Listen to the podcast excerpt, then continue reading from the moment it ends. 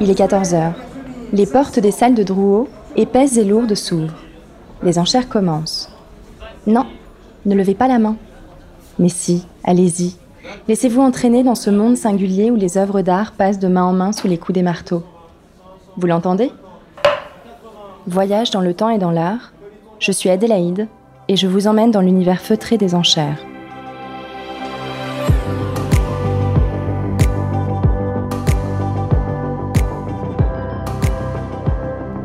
Le mois d'octobre dans le marché de l'art parisien, c'est le mois de l'art moderne et contemporain. Vous connaissez la FIAC La Foire internationale d'art contemporain qui se tient chaque année sous la verrière du Grand Palais?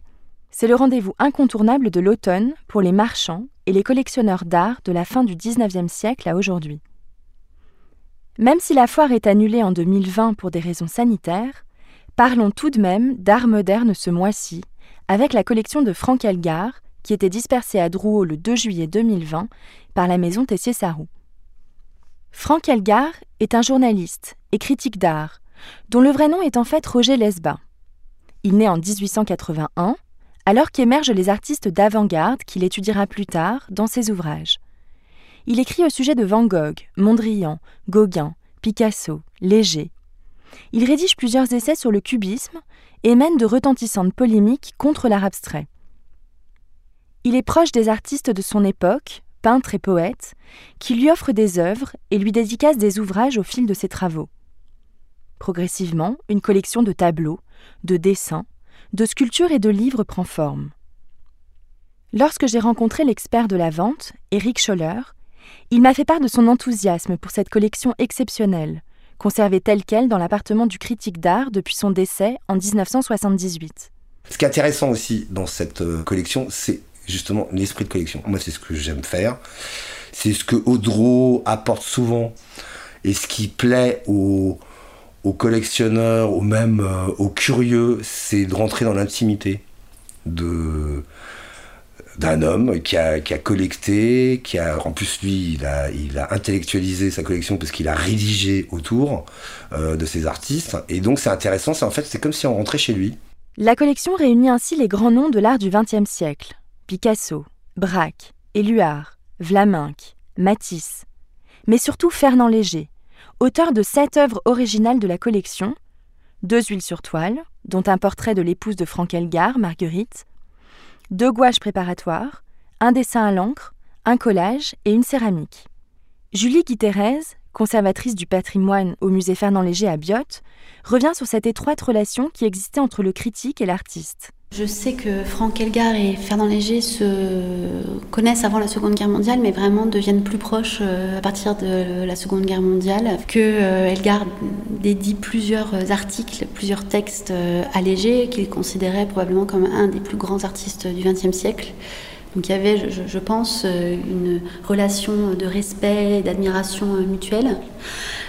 Donc cette amitié, cette admiration, elle se manifeste bah, effectivement au travers des, échanges euh, artistiques, puisque Elgar va dédier des textes à Léger, tandis que Léger va donner des œuvres, euh, en dédicacer certaines.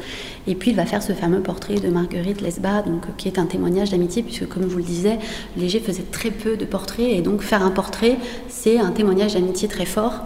L'admiration de Franck Elgar pour le peintre est manifeste dans ses textes. Il écrit concernant Fernand Léger Parmi les artistes contemporains, nul mieux que Fernand Léger ne donne l'impression d'avoir inventé la peinture. Et pourtant il n'y a pas d'art plus classique que le sien.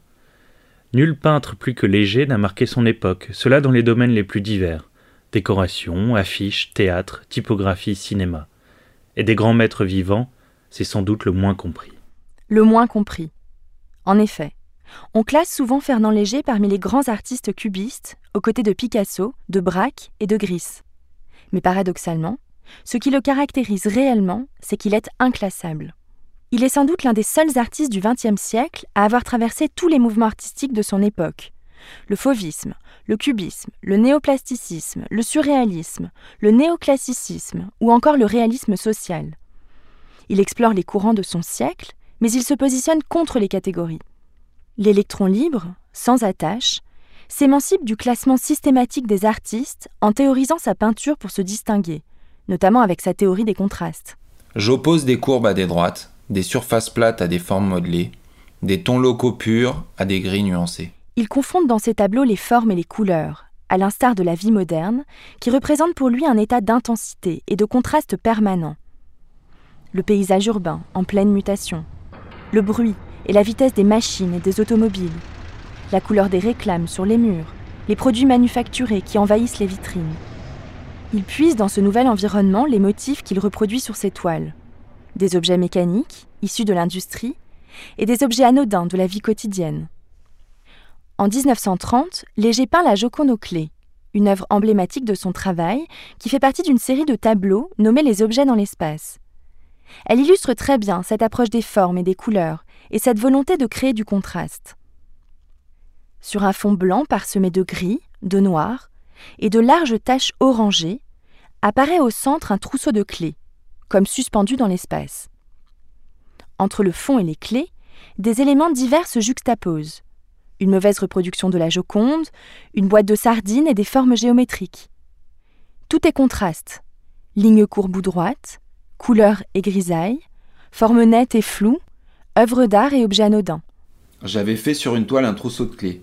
Il me fallait quelque chose d'absolument contraire aux clés. Qu'est-ce que je vois dans une vitrine? Une carte postale de la Joconde. J'ai compris tout de suite. C'est elle qu'il me fallait. Qu'est-ce qui aurait pu contraster plus avec les clés? Comme ça, j'ai mis sur ma toile la Joconde. Après, j'ai ajouté aussi une boîte de sardines. Cela fait un contraste aigu.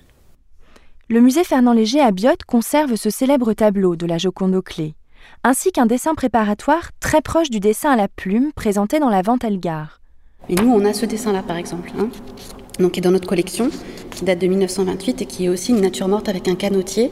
Alors, celle qui est passée à la vente du mois de juillet, la vente Franck Elgar, euh, représente un porte-plume, mais c'est exactement la même euh, structure.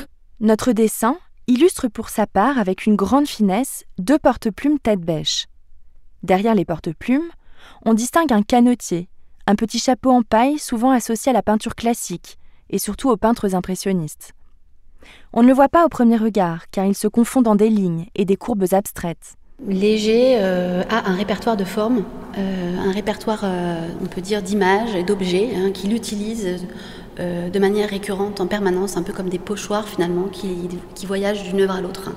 Et ce, motif du canotier, il l'utilise à des fins plastiques, hein, de manière récurrente, et ça traverse tout son travail pendant plusieurs décennies. Donc il n'y a pas forcément de signification derrière l'objet.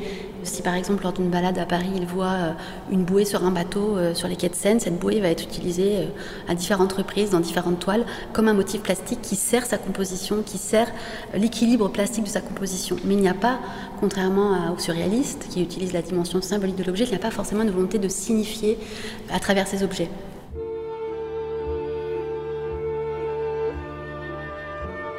La vie de Fernand Léger est imprégnée par la guerre. En 1917, à l'âge de 36 ans, il est mobilisé et subit l'épreuve des tranchées de l'Argonne et de Verdun. Lorsque revient la paix, il est profondément marqué par cette expérience de la guerre. Sa théorie des contrastes évolue alors vers une approche fragmentaire des formes. Référence aux déchirures du conflit, aux bombardements, aux gueules cassées. À 58 ans, il vit le deuxième conflit planétaire. Il s'exile cette fois aux États-Unis pendant toute la durée de la Seconde Guerre mondiale. Juste avant de partir, en 1939, il peint l'une des huiles sur toile présentées dans la vente Elgar, intitulée Nature morte aux trois fruits. ce tableau, c'est un tableau qui vient de, la galerie Louis Carré. Et ce qui est euh, étonnant, c'est que pour la petite histoire, en fait, Léger n'était pas sous contrat avec Louis Carré euh, avant la guerre, donc c'est un tableau de 39. Mais au moment où euh, la guerre débute, on lui conseille de, des conservateurs, euh, c'est peut-être le Louvre avec la fameuse organisation euh, de, cacher les collections euh, face à l'envahisseur qui arrive, l'ont contacté en lui, proposant de stocker en sécurité une partie de ses tableaux. ce qu'il a accepté, donc c'est des tableaux qui ont été qui ont été enterrés dans les caves d'un château avec du sable dessus, etc. Lui, il est parti pendant toute la période de la guerre aux États-Unis. Et avant de revenir il est revenu en 46. Euh, il a demandé, alors, on n'a pas le lien pourquoi Louis Carré, il a demandé à Louis Carré de récupérer ses tableaux. Il a récupéré ces tableaux. La première exposition de Léger chez Louis Carré, c'est en 1946. Non, c'est 45, puis il y en a une autre en 46, où il y avait justement toutes ces séries de nature morte euh, de cette période-là. Difficile de vous décrire cette toile qui tend vers l'abstraction. Imaginez, sur un fond blanc, des éléments qui gravitent dans l'espace de la toile, colorés en bleu, rouge, vert et jaune, et cernés de noir. On discerne des fruits, des branches, des racines et une araignée, suspendue au-dessus de ce qui semble être une table éclatée. Au premier plan, de larges formes verticales et colorées rythment la composition, tandis qu'au fond, une traînée rouge encercle l'ensemble des éléments. Il pourrait s'agir d'une clôture, comme celle qui sépare les champs à la campagne. On retrouve tout le côté euh, naturalisme, euh, c'est-à-dire qu'en fait, Léger, c'était quelqu'un qui, aimait beaucoup la nature, et d'ailleurs qui était fils d'agriculteur. Donc la nature avait un, un, lien très important avec sa peinture. Il était très influencé parce qu'il avait une maison à Lisor, en Normandie. Et ces, ces balades, euh, il ramassait des cailloux, des branches, euh, et puis euh, c'est la théorie de l'objet dans l'espace. Julie Guy-Thérèse nous offre également son regard sur l'œuvre. Quand je regarde cette œuvre, moi, ça me fait penser à ce que Léger va développer par la suite euh, aux États-Unis, hein, puisque là, on est vraiment euh, très peu de temps avant son départ aux États-Unis. Euh, et il va développer une série qui est assez peu connue finalement, qui s'appelle Les paysages américains. Donc là, il fait une sorte de synthèse, là aussi, entre les objets dans l'espace des années 30, les paysages qu'il va développer dans plus tard, avec cette volonté d'unir des éléments naturels et des formes géométriques dans une évocation un peu euh, onirique hein, et de, proposer aussi une synthèse entre nature morte et paysage. La peinture de Fernand Léger est profondément marquée par le séjour de l'artiste aux États-Unis. Outre ses paysages américains et une approche plus naturaliste dans ses compositions, il en rapporte un traitement nouveau de la couleur. Enfin, nous allons parler de la couleur. Il était temps d'y venir car elle est fondamentale dans la peinture de Léger. La couleur dans l'œuvre de Léger, c'est un sujet euh, vaste. les grands principes de son œuvre tournent autour de la couleur dès, euh, dès les origines, dès les premières œuvres jusqu'à sa mort. La couleur est un élément euh, incontournable qu'il utilise à toutes les périodes. Il a d'ailleurs dit à plusieurs reprises, et notamment lors d'une conférence en 1937 à Helsinki, que la couleur est une nécessité vitale c'est une matière première indispensable à la vie comme l'eau et le feu. En fait, cette couleur, elle est, multiple, elle a différentes euh, significations en fonction des périodes.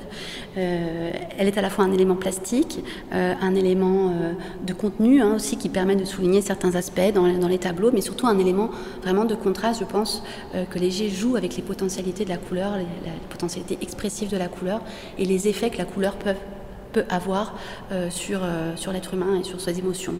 Léger parle des vertus thérapeutiques de la couleur, source de joie, de bien-être et de créativité, qu'il exploitera par exemple dans la conception du décor de l'hôpital de Saint-Lô, à laquelle il participe dans les années 50. Mais revenons quelques années auparavant, en 1946, lorsque Léger rentre des États-Unis. Il se rapproche alors de notre collectionneur, Franck Elgar. Les deux hommes deviennent amis. Elgar écrit sur l'œuvre de Léger et l'artiste offre à son critique plusieurs œuvres, dont un portrait de son épouse, Marguerite Lesba. Et oui, rappelez-vous, Lesba est le vrai nom de Franck Elgar. Le portrait, l'une des pièces phares de la collection de Franck Elgar, était bien entendu présenté dans la vente à Drouot. On trouve exactement euh, le même dispositif, la même composition euh, dans le portrait de Marguerite Lesba de 1949 de Fernand Léger et euh, le portrait de Paul Éluard euh, qui est conservé au musée Léger à Biot qui date de 1953. Euh, ce visage est vraiment réduit à l'essentiel avec juste euh, le, les yeux, l'arête du nez, la bouche. Mais malgré tout, malgré cette volonté de d'épurer le visage, d'épurer la représentation, on reconnaît le modèle euh, qui est représenté. Donc c'est tout l'art de Léger de faire un portrait d'un personnage réel existant à qui souvent il veut rendre hommage et en même temps épurer le visage pour le faire rentrer dans son univers qui est un univers de synthèse, un univers de pureté des formes, mais par un petit détail permettre la reconnaissance du personnage. Le visage de Marguerite est dessiné d'un simple trait noir sur d'épaisses bandes de couleurs, une verte, une rouge et deux jaunes plus petites peinte comme d'habitude sur un fond blanc. Ce portrait vient s'inscrire euh, sur des masses colorées, hein, en liberté, hein, euh, qui euh, sont l'héritage de cette nouvelle technique, la, couleur en dehors que Léger invente aux États-Unis euh, et qu'il va utiliser jusqu'à sa mort régulièrement dans ses tableaux. La couleur en dehors, c'est une des manifestations de l'intérêt de Léger pour la couleur, puisque lorsqu'il est aux États-Unis, il est fasciné par les couleurs de la ville, mais surtout les lumières électriques de la ville. Hein, en effet, quand il se promène à Broadway, il voit en fait toutes les lumières publicitaires, les lumières des théâtres qui se reflètent sur les personnages. Il raconte souvent cette anecdote assez drôle d'ailleurs qu'il parlait à Broadway à des gens et que les personnages à qui il parlait changeaient de couleur tout le temps. Ils devenaient bleus, ils devenaient verts, jaunes, rouges. Et ça lui a donné l'idée de créer ses premiers tableaux avec ces plages de couleurs qui sont dissociées en fait du dessin. Donc là, la couleur prend son autonomie, euh, elle se sépare euh, du motif, du dessin, euh, du graphisme pour donner lieu à ce jeu en fait de formes colorées qui flottent et qui planent dans l'espace et qui donnent du dynamisme à la composition.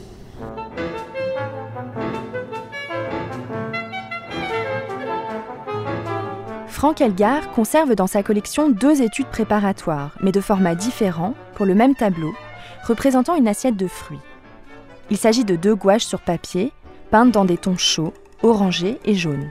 Léger euh, réalise énormément de dessins préparatoires en général. Euh, il peut euh, mettre parfois plusieurs mois, voire un an, avant d'aboutir à un tableau qu'il estime définitif. Et donc, il réalise aussi des tableaux intermédiaires. Ça, c'est une spécificité vraiment de l'œuvre de Léger, puisque avant d'atteindre cet, état définitif, il y a parfois deux, trois versions du même tableau avec des variantes où Léger étudie la composition pour essayer de trouver l'harmonie idéal, ce qu'il considère comme euh, euh, l'équilibre parfait entre les différents éléments du tableau.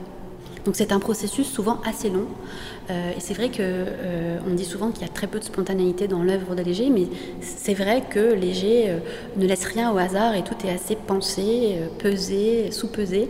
Au sein de sa collection, Franck Elgar réunit quasiment tous les médiums utilisés par Fernand Léger durant sa carrière.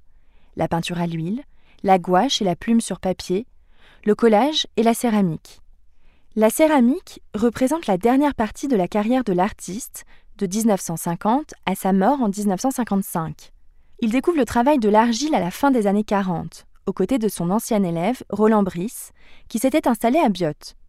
Fernand lui rend visite régulièrement et naît alors une collaboration étroite entre le peintre et le céramiste. En fait, il se sert de tout ce qu'il a euh, ingurgité et euh, surtout euh, ce qu'il a ce qu'il a mis sur ses différents supports euh, sa, création je pense que c'est une synthèse de tout en fait où il arrive à une maturité totale qu'il a envie de d'utiliser un, un, nouveau médium qui est la céramique qui est un exercice de style aussi. Léger offre à Franck Elgar une petite céramique dédicacée. Il s'agit d'un relief au contour à peu près carré arrondi aux angles qui tiendrait dans une large main le motif est trop abstrait pour vous offrir une description précise, mais comme de coutume dans le travail de Léger, des lignes, des courbes et des aplats de couleurs s'entremêlent et se juxtaposent sur un fond blanc. On retrouve également un contour noir et net de l'objet si cher à l'artiste. Celle-là, elle est particulière. Celle-là, elle moi, je la trouve spécialement magnifique. Euh, parce que déjà, elle est d'une fraîcheur. Euh, le rouge, le bleu ciel, le contour jaune qui est, qui est euh, très, très éclatant. Euh, moi, je l'aime particulièrement. En, plus, elle a une composition qui est, qui est moins euh, significative de léger, qui est plus intimiste, je trouve, plus libre. C'est vrai que notre céramique est particulière et ne représente pas la production céramique la plus connue de Fernand Léger. Les couleurs, du noir et du jaune, jusque-là rien d'inhabituel, mais également du turquoise, et un rouge un peu éteint, couleur brique, ne correspondent pas aux couleurs vives et éclatantes que l'on retrouve généralement dans l'œuvre de l'artiste. Le travail de la céramique est un travail d'alchimiste, et pas uniquement de modelage et de peinture. Tout le talent des céramistes réside dans le rendu final des formes, des couleurs et des textures après cuisson. Cette pièce est une œuvre céramique précoce, que Léger réalise certainement vers 1950, alors qu'il commence à expérimenter le travail de la terre.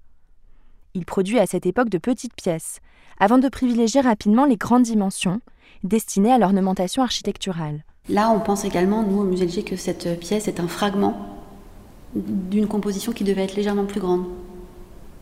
Euh, puisque vous voyez, c'est un motif totalement abstrait qui est d'ailleurs assez difficile à lire, composition en bleu et rouge, mais probablement euh, un élément euh, que Léger a retiré de quelque chose qui était plus, plus important en taille, que ce soit dans la peinture ou dans la céramique, il y a toujours un rapport au fragment. Il a cet intérêt pour, pour le fragment parce que ça donne une vision en gros plan sur un élément et ça lui donne une présence physique et une, une expressivité plus grande.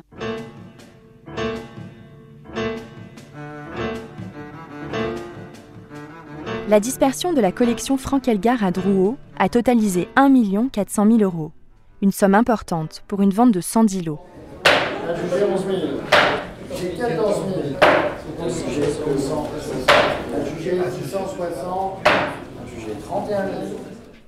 De nombreux visiteurs, collectionneurs et marchands se sont déplacés pour visiter l'exposition qui précédait la vente et pour laquelle une attention particulière avait été portée à la disposition des objets. La maison de vente avait veillé à reproduire cette atmosphère singulière qui règne dans les intérieurs des collectionneurs. La dispersion s'est tenue à Drouot le 2 juillet 2020, trois mois après la date initialement prévue le 27 mars. Malgré le contexte post-confinement dans lequel elle s'est déroulée, les acheteurs étaient au rendez-vous. Rodolphe Tessier, le commissaire-priseur au marteau de cette vente, explique. Le marché de léger, c'est un marché qui est franco-anglais, euh, un petit peu américain, mais surtout franco-anglais. La nature morte aux trois fruits, cette belle huile sur toile dont je vous parlais, a été acquise 844 800 euros, frais acheteurs inclus. C'est la vedette de la vente.